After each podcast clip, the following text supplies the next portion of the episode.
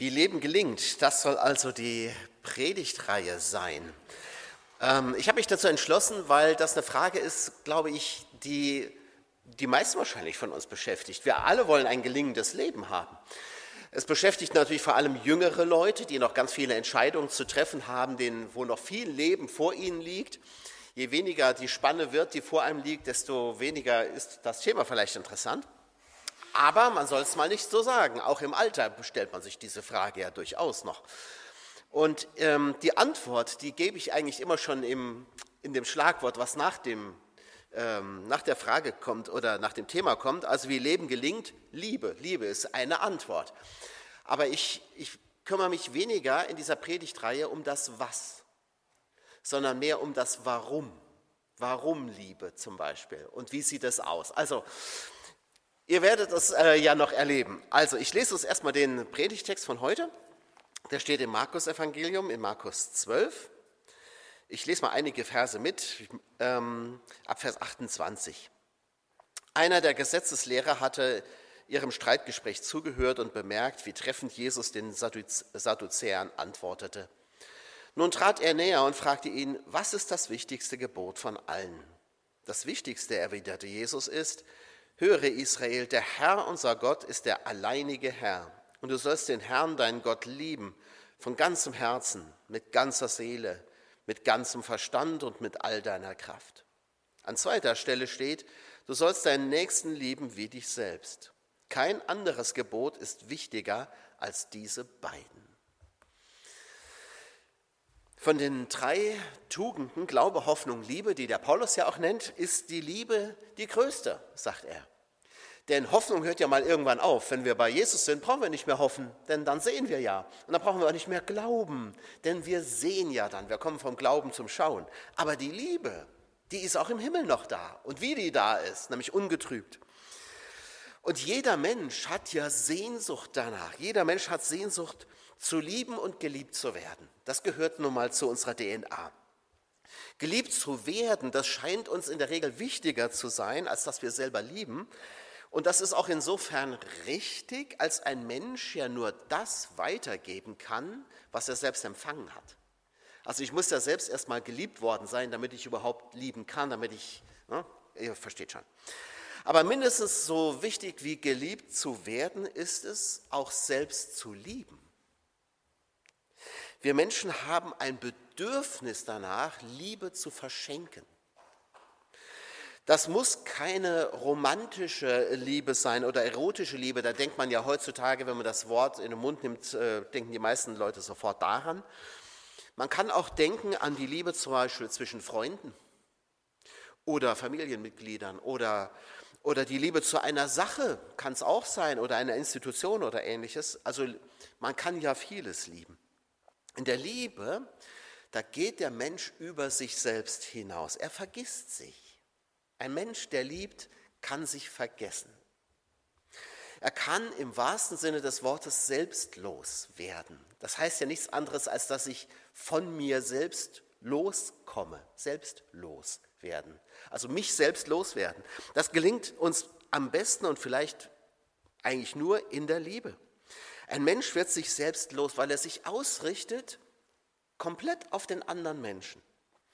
Und doch, und das finde ich ja immer so faszinierend, habe ich auch, glaube ich, schon mal gesagt in der Predigt, obwohl du das tust, obwohl du völlig dich ausrichtest auf den geliebten Menschen zum Beispiel, bist du trotzdem ganz bei dir selbst. Das ist etwas, was nur die Liebe schafft. Beides zu haben. Ne? Ganz mich zu vergessen und trotzdem ganz bei mir zu sein. Wo ich liebe, da gelingt das. Im griechischen äh, Text, also äh, das, ja, das, das, das, das, kann man vielleicht nochmal so sagen. Wir finden uns in dem, worin wir uns verlieren. Das ist ein Satz, den habe ich auch schon in mancher Predigt gesagt, aber ich finde den auch gut. Der trifft es genau. Wir finden uns in dem, worin wir uns verlieren. Also in dem, was wir lieben. Und das ist, glaube ich, etwas, das viele Menschen nicht verstehen die, die, die versuchen, ihre Bedürfnisse zu stillen, ihr Verlangen, ihr Begehren und meinen, damit sind sie bei sich selbst. Völlig falsch. Das ist, stimmt nicht. Da bist du nicht bei dir selbst. Du bist dort bei dir selbst, wo du dich an etwas oder jemanden verlierst.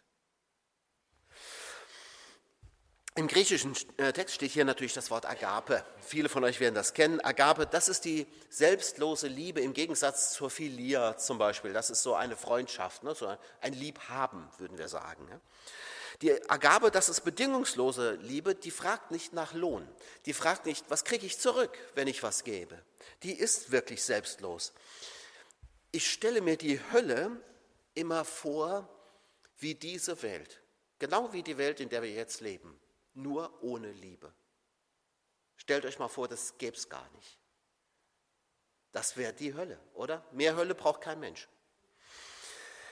Diese Liebe aber jetzt, von der Jesus spricht, da sagt er, die soll zuerst mal Gott gelten. Da frage ich mich, kann man Gott überhaupt lieben? Das war ja mal die erste Frage. Und wie macht man das überhaupt? Wie liebt man Gott denn?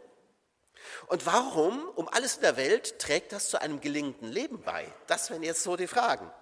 Ganz offensichtlich kann man Gott lieben, sogar mit allem, was man hat, mit dem ganzen Menschen. Sonst würde Jesus es ja nicht sagen. Im Alten Testament steht das Herz, du sollst ja Gott lieben von ganzem Herzen, sagt, sagt äh, Jesus. Und das ist ja ein Zitat aus dem Alten Testament, aus dem äh, jüdischen Glaubensbekenntnis. Äh, Im Alten Testament ist das Herz, ja, wie ihr wisst, sicherlich, wenn ihr mir schon mal zugehört habt, nicht so sehr der Sitz der Gefühle. Auch, ja. Es ist der ganze Mensch mit seinem Denken, Planen und Entscheiden. Das ist für uns so ungewohnt, aber im äh, Hebräischen ist es vor allem so, im Herzen nimmt man sich etwas vor. Ähm, da denkt und plant man. Es ist nicht so sehr der Sitz der Gefühle. Die Seele ist hebräisch äh, Nefesh. Das ist die Lebenskraft einerseits, aber es ist auch das Verlangen. Also wir würden jetzt sagen, das ist das, was wir unter dem Bauch zuordnen. Ne? Ähm, aber es ist auch die Bedürftigkeit. Es beschreibt den Menschen also in seinem Verlangen, in dem, was er erstrebt, sich wünscht, begehrt. Und es ist auch ein, ein, seine Lebenskraft. Und die Kraft, mit, also von ganzem Herzen, von ganzer Seele, mit ganzer Kraft, sagt ja Jesus, die Kraft ist natürlich im Allgemeinen die Fähigkeit, etwas zu tun, also zu handeln. Das hebräische Wort ist interessanterweise, habe ich mal recherchiert, das steht tatsächlich nur hier. Also im Alten Testament, im jüdischen Glaubensbekenntnis steht das hebräische Wort für Kraft nur an dieser Stelle. Das Wort, ich mache mal ein bisschen Hebräisch mit euch, ich muss mal ein bisschen protzen mit meinen Hebräischkenntnissen, seht es mir bitte nach. Das Wort heißt Meot, ja? Und dieses Wort Meot ist eigentlich gar kein Substantiv. Das ist eigentlich eine Partikel, also das heißt sehr.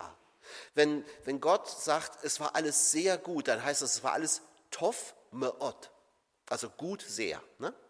Tov. Das heißt, was heißt das denn jetzt hier, wenn hier steht, ähm, im Hebräischen meodecha, also mit deiner ganzen Kraft, mit deinem ganzen sehr steht da eigentlich. Das heißt, ähm, im Sinne so, so viel wie gänzlich. Also es bedeutet nicht, jetzt streng dich mehr an, wenn überhaupt, müsste man es im Sinne von gib alles verstehen. Und zwar wirklich alles. Du sollst Gott lieben mit all deiner Wucht, haben manche übersetzt, oder mit all deiner Fülle, jetzt nicht im körperlichen Sinne, ne? sondern mit deiner Gänze, mit deinem ganzen Sein sollst du Gott lieben. Das ist der Sinn dieses Wortes hier. Gott kann und soll man also lieben mit dem Geist, der Seele und dem Körper, mit dem Handeln, als ganzer Mensch. Der ganze Mensch soll Gott lieben. Nicht nur der Kopf, auch nicht nur das Herz und nicht nur der Bauch, sondern der ganze Mensch. Also, Frage 1 beantwortet, kann man das überhaupt? Ja, kann man. Sonst würde Jesus das nicht sagen. Aber wie macht man es jetzt eigentlich? Eigentlich ist es ganz einfach. Jesus sagt, wer mich liebt, der hält meine Gebote. So einfach ist das. Aber es geht natürlich um mehr. Es geht um eine totale Hinwendung zu Gott mit allem, nicht nur mit dem Halten der Gebote. Auch mein, meine Emotionen sind dabei, mein, mein Geist, mein Verstand, mein, mein Verlangen. Das ist eine geistige, seelische und emotionale Sache und das hat natürlich auch mit dem Handeln zu tun. Es hat im Grunde etwas von Verliebtsein. Wenn du so richtig verliebt bist, dann ist dein ganzer Mensch auf den geliebten Menschen ausgerichtet. Du denkst an sie oder ihn und du spürst dein Verlangen, ihm oder ihr nahe zu sein. Du machst vielleicht sogar Dinge, die du vorher nie getan hast. Also Jungs im Teenageralter, die fangen plötzlich an, sich regelmäßig zu duschen. Plötzlich riechen sie gut, ne? Ist ja auch mal schön. Und äh, Mädels fangen vielleicht an, sich für Fußball zu interessieren, ja, was sie vorher gar nicht interessiert hat. Egal, mit allem, was du hast und bist, du bist bei dem geliebten Menschen. Und so ähnlich ist es bei Gott eben auch. Ich will nicht behaupten, dass wir immer emotional voll bei Gott sein können. Mal spüren wir die Liebe Gottes oder das Lieben Gottes. Mal spüren wir es nicht. Das ist auch okay so. Ne? Liebe ist auch manchmal einfach nur eine Entscheidung. Manchmal wird das Handeln eben betont. Mit all deiner Kraft, mit all deinem Tun sollst du Gott lieben. Manchmal ist es so. Dann kommt das Gefühl nicht so richtig mit. Dann ist das Handeln vielleicht mehr gefragt. Das heißt, die Entscheidung für etwas oder jemanden. Auch unter Menschen lieben wir, sind wir nicht immer völlig entbrannt. Ne? Also so, wir, das flaut ja auch mal ein bisschen ab und dann flammt es wieder auf und dann flaut es wieder ab und so weiter. Das ist ja auch normal. In manchen Zeiten steht eben die Entscheidung an erster Stelle. Da, da hat man sich vielleicht heftigst gestritten und man entscheidet sich aber trotzdem bei dem anderen zu bleiben, nicht auseinanderzugehen. Woran merkst du, dass du Gott liebst? Du merkst es vielleicht daran, dass du nicht von ihm lassen kannst. Auch wenn du von ihm enttäuscht bist, in einer Krise steckst. Du vertraust ihm einfach. Ich habe das persönlich gemerkt, als ich so in meiner tiefsten Lebenskrise gesteckt habe und ich so enttäuscht auch von Gott war, dass ich, dass ich also mich gefragt habe, warum machst du das eigentlich alles noch? Aber ich habe gemerkt, ich komme von diesem Mann am Kreuz einfach nicht los. Und immer wieder habe ich mich sozusagen gefunden, dass ich bete, dass ich mit ihm immer noch rede. Ich kam nicht los von ihm. Und das, aber ähm, ihr Lieben, das war auch irgendwann einfach nur eine Entscheidung zu sagen, und ich will bei diesem Gott bleiben. Und wenn ich noch so enttäuscht bin, ich hatte euch das ja schon mal erzählt, ne, wie ich in äh, Gladen, äh, ja, Gladenbach war im Special Service, da hatten die dieses Lied von Timo Langner, was wir vor kurzer Zeit hier auch mal hatten. Ne, Dein Gott, der das Meer teilt. Und ähm, in solchen Phasen, in solchen Krisen, weißt du, wo du, wo du merkst, du bist enttäuscht von Gott, aber du wünschst dir, du könntest es nochmal so glauben. Ein Gott, der das Meer teilt, hat immer einen Weg. Und du, daran merkst du, dass du Gott liebst dass du nicht von ihm lassen kannst. Manchmal ist das so. Und manchmal hast du die totalen Hochzeiten. Ja, da du, du gehst, was weiß ich, durch die Natur, du hast ein tolles Ereignis erlebt oder was weiß ich was und du bist, du hast ein Herz voller Liebe für Gott. Das sind, da, da sprudeln deine Emotionen über. Das kenne ich auch, das ist wunderbar. Und alles gehört dazu. Und wieso nützt uns das was? Wieso trägt die Liebe Gottes zu einem gelingenden Leben bei? Die Frage muss man sich ja wirklich stellen, denn es gibt ja genügend Menschen, die leben bestens ohne Gott, oder? Warum sollte es für ein gelingendes Leben wichtig sein, Gott zu lieben und ihm zu vertrauen? Viele Menschen schaffen das auch so. Erstens, weil wir irgendwen lieben und vertrauen müssen und es uns gut überlegen sollten, wer derjenige ist. Stell dir vor, du könntest niemanden lieben. Du könntest niemandem vertrauen. Nicht deinem Ehepartner, deiner Freundin, deinen Verwandten etc. Das wäre wirklich die Hölle. Aber Vertrauen heißt ja, es gibt ein festes Fundament, auf dem ich stehen kann. Das bricht mir nicht weg, selbst dann nicht, wenn ich zusammenbreche. Und wer sowas hat, der kann auch gut leben. Viel von dem Egoismus und der panischen Angst und Hektik unserer Zeit kommt daher, dass Menschen keinen Halt mehr haben. Dann ist jedes Ereignis eine Riesenkatastrophe und ich habe irgendwie manchmal den Eindruck, es wird unglaublich viel dramatisiert. Wenn du dir bei YouTube oder so äh, mal die Überschriften von den Videos anguckst, das sind immer so Bildchen, ne? und dann steht ja ne, steht immer im Bild, worum es geht. Ne? Da steht immer Skandal ne? oder da ganz schlimm oder das ist das Ende. Und dann denkst du, oh wei, oh wei, oh wei, oh wei, ne? und du guckst dir das äh, Video an und dann denkst du, ach so, ja, alles klar. Aber es muss erstmal dramatisiert werden, es muss erstmal ein Skandal sein, es muss alles immer ganz schlimm sein. Und für manche Menschen ist es auch, glaube ich, so, weil sie keinen Halt mehr haben. Sie haben keinen Halt mehr. Es hält sie nichts. Dann sind Kleinigkeiten Riesenskandale. Und, und diese, eine gewisse Gelassenheit, die geht einfach flöten. Vertrauen heißt, du hast ein festes Fundament. Ich habe neulich noch am Anno und ich ein Gespräch gehabt mit einem Menschen, der nicht an Jesus glaubt. Und äh, dieser Mensch sagte zu mir, Gell, Herr Simon, Ihr Glaube, der gibt Ihnen Halt. Und ich sage so, yes, ja, ganz genau, der gibt mir Halt. Und ich sage Ihnen auch warum. Weil ich glaube, dass es eine Auferstehung der Toten gibt und ein ewiges Leben, das wartet auf mich. Und ich muss nicht alles in diesem Leben haben.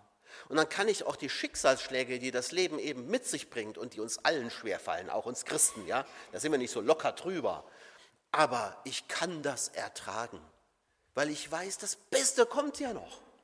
Und als dann Anne und ich dann äh, gegangen sind, haben wir, haben wir Gott gedankt, dass er uns die Möglichkeit zum Zeugnis gegeben hat. Das war so wunderbar. Solche Geschenke müsst ihr annehmen, wenn, wenn Menschen euch sowas fragen. Aber genau das ist es doch.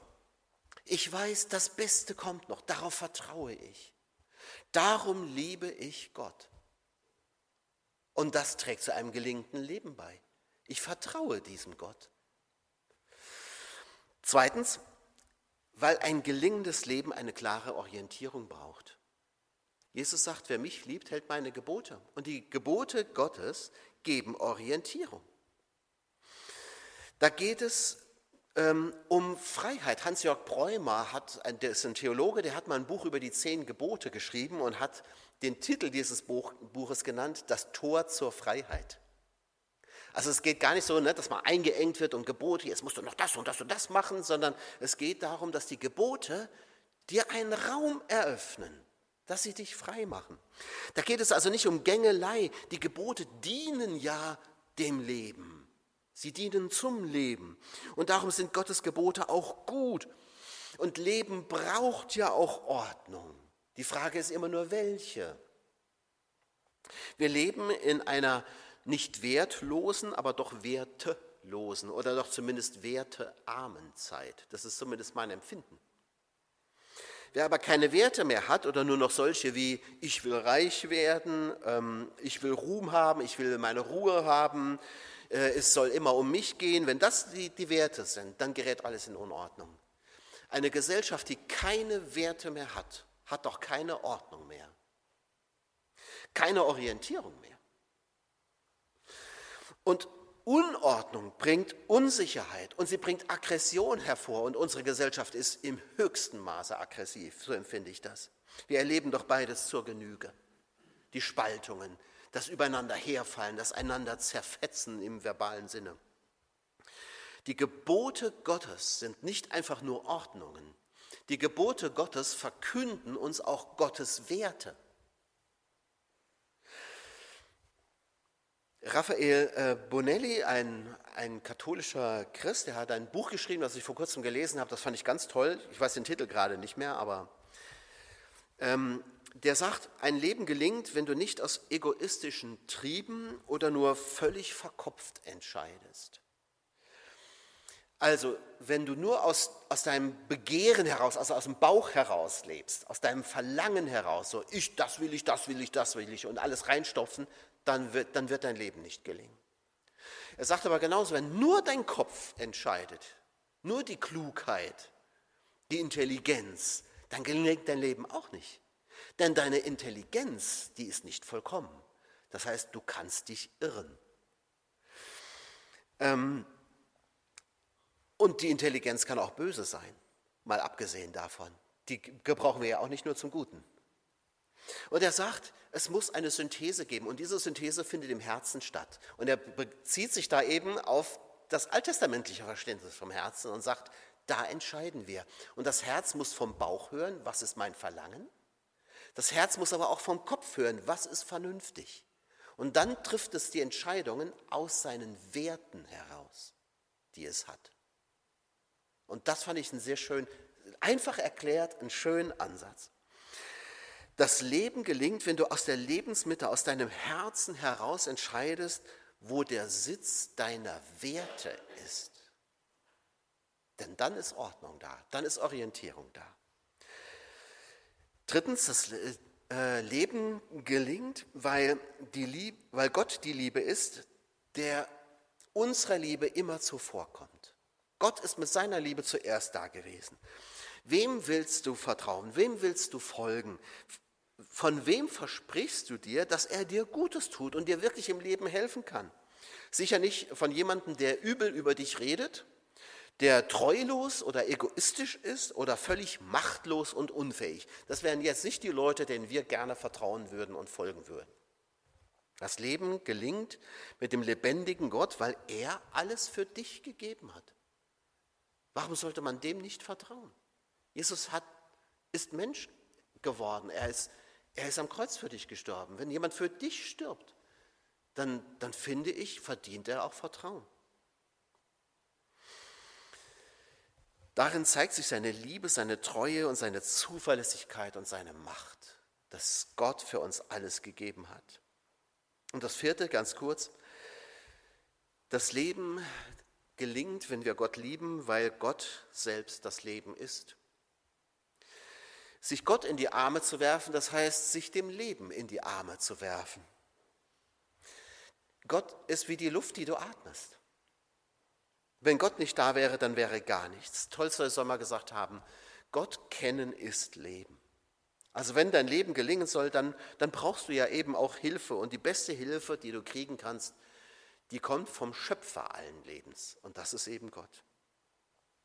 Jetzt könnte man höchstens noch fragen, okay, jetzt habe ich verstanden, dass Gott irgendwie wichtig ist, aber muss es denn der Gott der Bibel sein? Könnte ja auch ein anderer sein. Das muss natürlich jeder für sich selber entscheiden. Ich stelle den Gott der Bibel vor.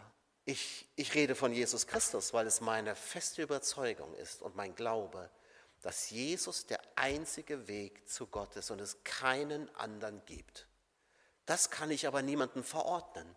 Da muss jeder selbst entscheiden, was, was, er, was für ihn da wichtig ist.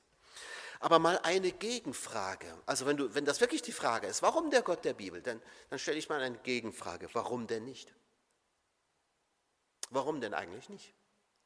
Was hindert dich denn? Was ist, warum sollte es Gott nicht sein? Vielleicht stellst du dir mal diese Frage. Jesus geht aber noch einen Schritt weiter und das im jüdischen Glaubensbekenntnis ist es ja genauso. Die Liebe bleibt nicht bei Gott stehen. Gott ist das Wichtigste. Aber es geht auch um die Liebe zum Nächsten. Die Liebe zu Gott zeigt sich auch in der Liebe zum Menschen. Und wer Menschen liebt, der wird es einfach im Leben auch leichter haben. Es gehört beides zusammen, Gottes Liebe und Menschenliebe. Du kannst das nicht auseinandernehmen, du kannst das nicht trennen. Johannes sagt, ähm, du kannst nicht sagen, ich liebe Gott aber gleichzeitig gehst du mit deinem Bruder um wie ein Wildschwein. Du, du, du lässt ihn links liegen, du verachtest ihn, du, du kümmerst dich nicht um ihn oder behandelst ihn sogar wie Dreck. Es gibt Hierarchien bei euch. Das, das sagt Johannes, wenn ihr so handelt, dann zeigt er damit, dass ihr keine Liebe habt und auch nicht zu Gott. Zu einem gelingenden Leben gehört natürlich auch, dass ich meinen Mitmenschen meine Liebe schenken kann. Stell dir vor, du hättest niemanden, den du lieben kannst. Oder alle wären dir völlig egal. Ich weiß gar nicht, ob es Menschen gibt, bei denen das so ist. Ich glaube eher nicht. Aber ich glaube, wenn das so wäre, wir würden rettungslos depressiv werden. Wenn dir alles egal ist, wenn du nichts und niemanden mehr lieben kannst, das ist für mich Depression pur. Lieben zu können ist wahrscheinlich das Schönste, was es überhaupt gibt. Das hat Gott uns als ein Riesengeschenk mitgegeben, dass wir lieben, lieben können, Liebe schenken können. Und es leuchtet ja wohl auch jedem ein, dass, dass, es viel, dass das Leben viel leichter und angenehmer ist, wenn ich nicht wie ein Stinkstiefel durch die Gegend laufe. äh, der jeden vor den Kopf stößt. Nun ist das Lieben ja leicht, wenn es um Menschen geht, die einem nahestehen. Das ist relativ einfach. Aber hier steht eben nicht, liebe deinen Ehepartner oder deine Eltern oder Freunde oder Verwandten, sondern es ist ganz allgemein gesagt, liebe deinen Nächsten. Natürlich kann es auch mal herausfordernd sein, seine Verwandten zu lieben, je nachdem, wie die sind. Ja? Aber gemeint sind eben nicht Menschen, mit denen wir sowieso irgendwie gut auskommen. Es geht nicht darum, natürlich, dass wir jetzt die ganze Welt lieben, aber zu einem gelingenden Leben gehört, dass ich die liebe, die in meinem Umfeld sind. Das ist zum Beispiel auch der Nachbar, der, der die Einfahrt zuparkt. Das ist die alte Dame im Supermarkt, die in einer endlos langen Schlange ganz vorne steht und unbedingt passend zahlen muss. Das ist der Arbeitskollege, der etwas gegen dich hat. Das ist der Mitschüler, der, der die Freundin ausgespannt hat. Dein Nächster ist jeder, mit dem du zu tun hast. Zum Glück sagt Jesus hier nicht, dass man den von ganzem Herzen, von ganzer Seele und mit all seiner Kraft lieben soll. Das gilt vor allem Gott. Aber ich kann mich ja da trotzdem auch nicht rausnehmen. Was heißt es denn, seine Mitmenschen zu lieben? Das hat Jesus in dem Gleichnis vom barmherzigen Samariter äh, beispielhaft dargestellt. Und da wird ja ganz deutlich, ich muss nicht Feuer und Flamme sein für jeden Menschen, der mir über den Weg läuft. Wir erfahren auch nicht, dass der Samariter sich unsterblich in den armen Mann verliebt hat, der da am Straßenrand lag. Wahrscheinlich eher nicht. Ne? Aber er trifft eine klare Entscheidung. Er sieht den Mann und sagt, jetzt bin ich dran. Das ist jetzt mein Part. Dem muss ich helfen. Vielleicht war er noch nicht mal begeistert davon. Ich habe mir manchmal so gedacht, wenn du so auf der Autobahn unterwegs bist und hast so diese Nervensägen, so, weißt du, so diese Drängler so hinter dir oder auf der Landstraße auch, ne? Und dann, ähm, und dann fahren die an dir vorbei und du denkst so, jo, und wenn du jetzt einen Unfall baust, dann muss ich dich doch retten. Müsst, würde ich aber machen, oder? Ihr würdet es auch tun, oder? Ihr würdet es tun. Ihr würdet, ihr würdet jetzt nicht sagen, ja, nur weil der eben mich so gedrängelt hat oder so, fahre ich jetzt an dem vorbei. Nein, ihr würdet es tun. Und das ist Liebe, oder? Manchmal habe ich mir dann auch schon gedacht, wenn der, wenn der dann bei Sinnen ist, muss ich sagen, so, so, und das hast du jetzt von deiner Drängerei. Und jetzt muss ich dich auch noch retten, du Sack. Ne? Vielleicht würde ich das sogar machen, ne? aber helfen würde ich ihm trotzdem.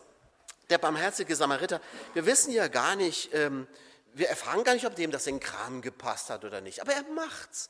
Vielleicht hat er einen Termin verpasst. Keine Ahnung. Vielleicht kommt er jetzt zu spät zum Abendessen und seine Frau ist sauer auf ihn. Wir wissen es nicht. Aber er tut es, er hilft, weil es jetzt dran ist. Und das ist Liebe. Und so gelingt Leben. Hört sich komisch an, ist aber so. Denn wenn du so lebst, dann leben vielleicht auch andere so. Das gehört ja auch dazu. Aber man soll sich das jetzt nicht ausrechnen, ne? sondern das etwas tun für jemand anderen macht einen glücklich.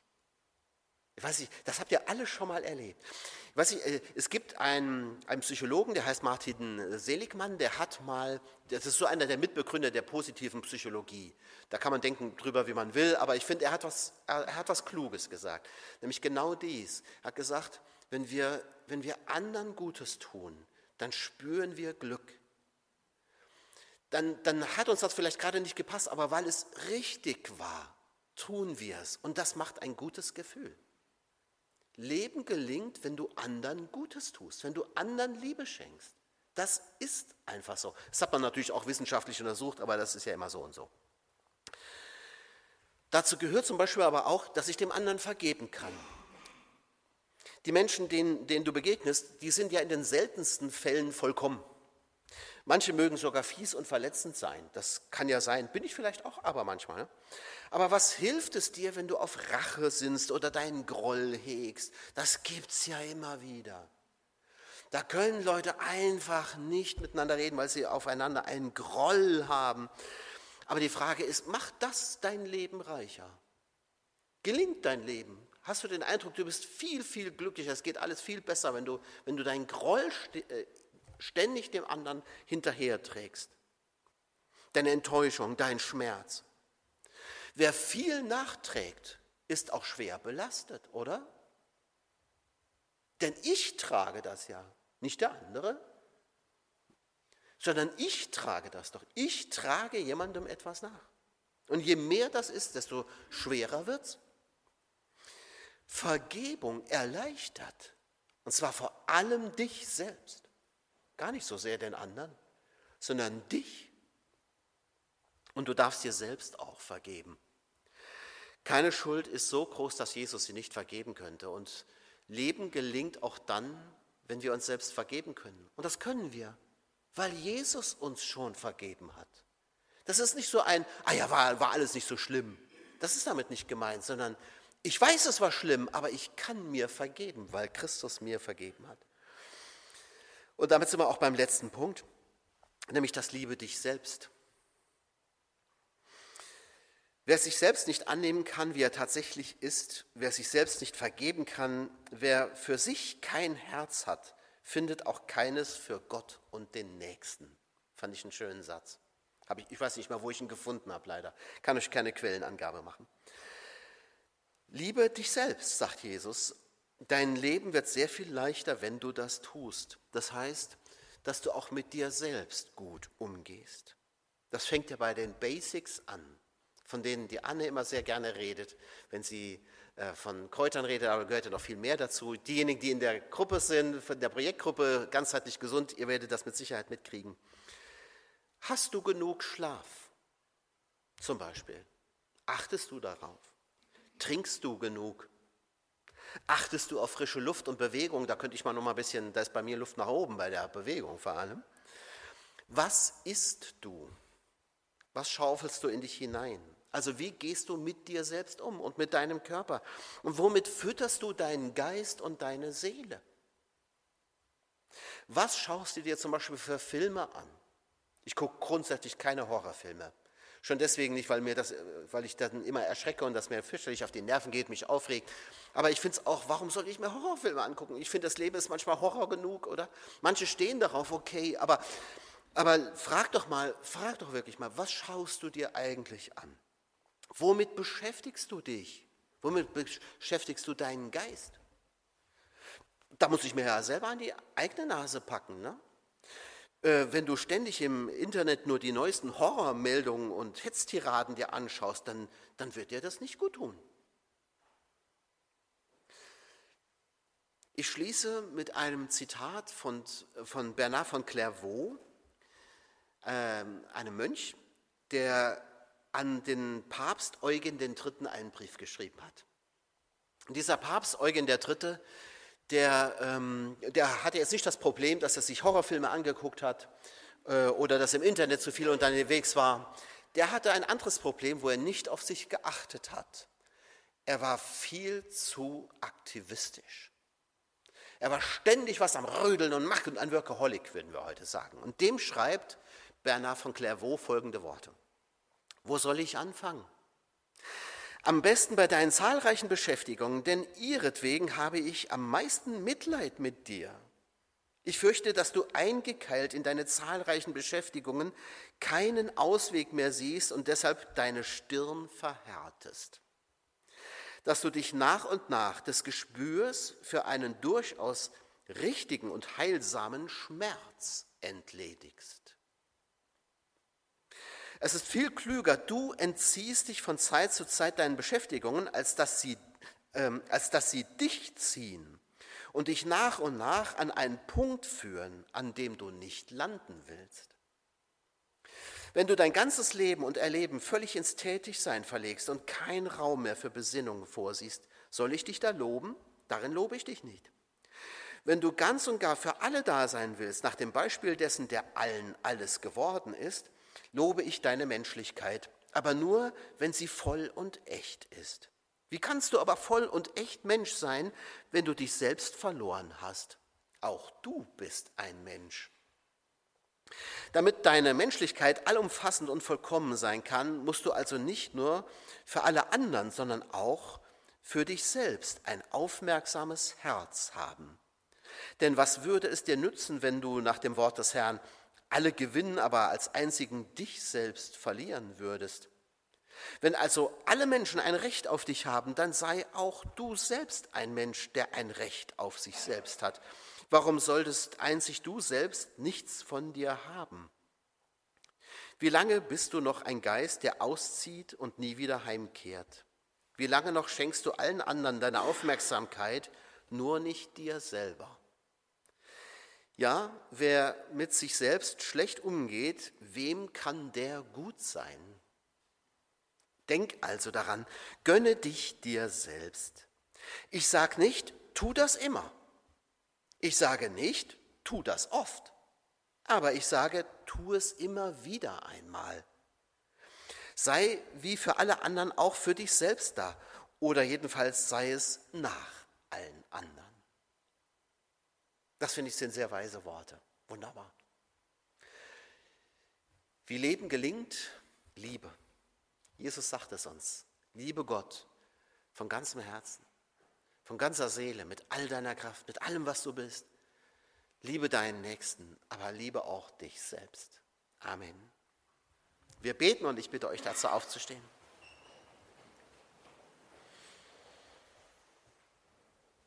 Herr Jesus Christus, wir danken dir, dass du uns einlädst zur Liebe und wir haben es gehört in deinem Wort, du selbst bist die Liebe. Herr, und wenn wir in dir, in der Liebe sind, dann sind wir auch in dir. Und Jesus, du kennst uns zu gut. Du weißt, wir haben damit unsere Kämpfe. Und wir bitten dich, dass du sie für uns kämpfst. Und wir danken dir von ganzem Herzen dafür, dass du uns in der Liebe vorausgegangen bist. Du bist unser Liebeslehrmeister, Herr Jesus. Du bist derjenige, der uns es gezeigt hat, was das heißt. Und Dafür können wir dir ja nur danken. Wir sind so reich beschenkt durch dich. Hilf uns, dass wir das weitergeben, was wir von dir empfangen haben. Herr, lass uns weise sein. Hilf uns zu entscheiden nach den Werten, die deine Gebote uns geben. Herr, du willst ja, dass unser Leben gelingt. Dafür hab Dank und Ehre. Amen.